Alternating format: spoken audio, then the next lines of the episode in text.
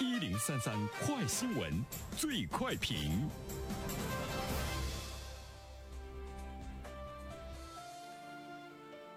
焦点事件快速点评。根据环球网最近的报道，近日南京市场监管局发布了电商菜品社区团购合规经营告知书，要求经营社区团购的平台不得以低价倾销等方式排挤竞争对手、独占市场、扰乱正常的经营秩序。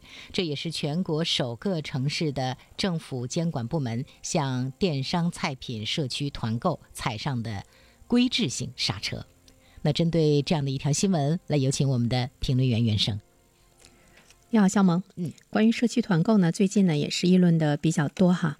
呃，二零二零年是一个非常特殊的年份，疫情一直呢是困扰着我们，它也改变了我们很多的生活方式哈。尤其是买菜不容忽视的一种最基本的生活需求。更安全起见的话呢，恐怕线上买菜，菜品呢送到家里。是越来呢越受到大家的欢迎。其实并不是一个新生事物的社区团购，在二零二零年呢突然之间呢火红了起来。但是现在呢也是进一步的受到了这个政府的关注哈。前不久呢我们也就社区团购做了评论，当时呢我们就说特别担心它展开一场价格大战之后呢形成几家的垄断啊。关系到民生，关系到菜篮子之后呢，如果被垄断的话呢，随意的抬升价格，那么老百姓呢都是无能为力啊。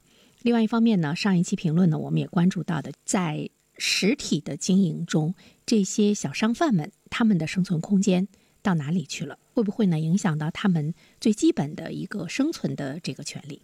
今天呢，我们再次来关注社区团购的话呢，我们是看到了南京市政府的规定哈。其实以此呢，我们也可以来看一下呢政府的这个态度。首先第一点呢，我们想说的是，从政府的角度上来讲呢，是规范，不是呢扼杀。南京市政府呢发布的电商菜品社区团购合规经营告知书中有这样的几个字呢，值得我们来关注啊。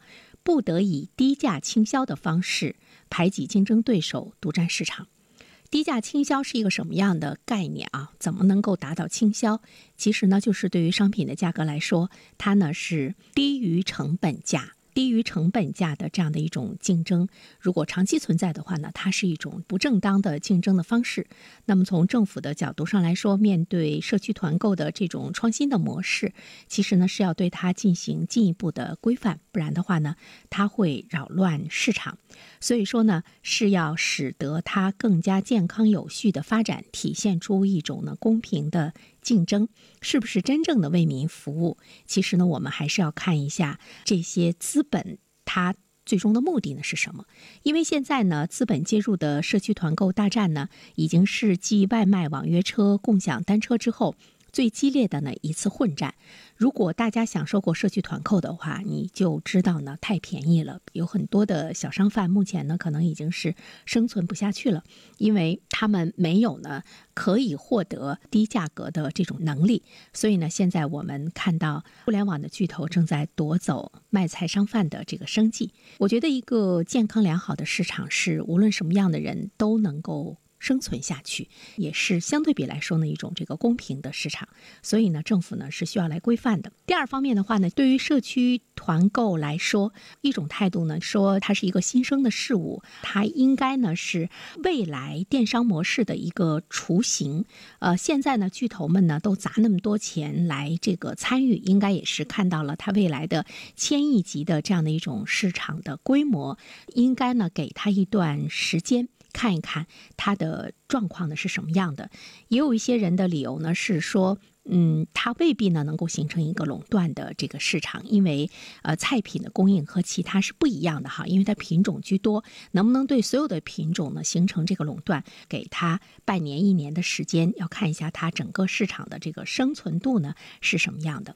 呃，但是呢，我个人想说的是，菜篮子呢，它是关乎到基本的民生，这是一个基本的底线。在这半年的时间中，如果有一些小商贩的生存，或者是呢他们家庭的基本的生活的保障，因为这些巨头的介入，他失去了一种生存的能力。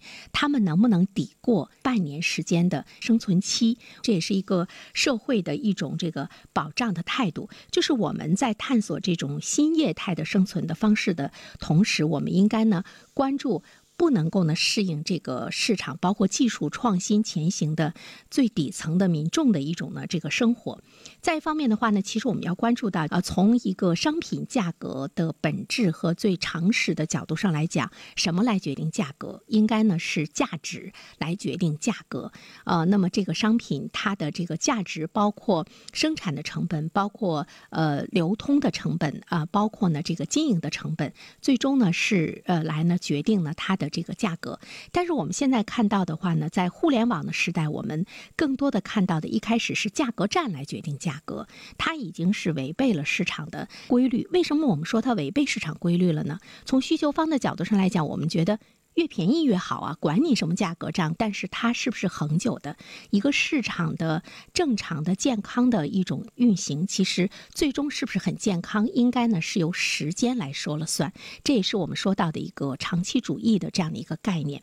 如果说最终它不能够一直是这样的一种低价的话，那么其实现在的这种市场呢是畸形的。就像我们享受到的网约车，还有共享单车一些这个押金，包括我们事先购买的一些服务。最终呢，因为这个资本烧钱不再介入的话，而最终呢，倒霉的还是我们老百姓。所以呢，呃，对于关乎到民生的菜篮子工程的社区的网购，当然要更多的呢是要倾注于政府的规范啊，因为它关系到每一个人的生存。比如说我们刚才说到的外卖也好，网约车也好，共享单车也好，现实生活中可能有些人跟他们没有关系，他也能够生存的很好。但是我们试问一下，在现实生活中，你不吃菜，你不吃饭能生存下去吗？对于未来怎么样去探索政府、资本和社会的边界，形成经济治理的有效模式，它呢的确呢是一条漫长的路要走。但是在维护这个健康的过程中，如果我们任由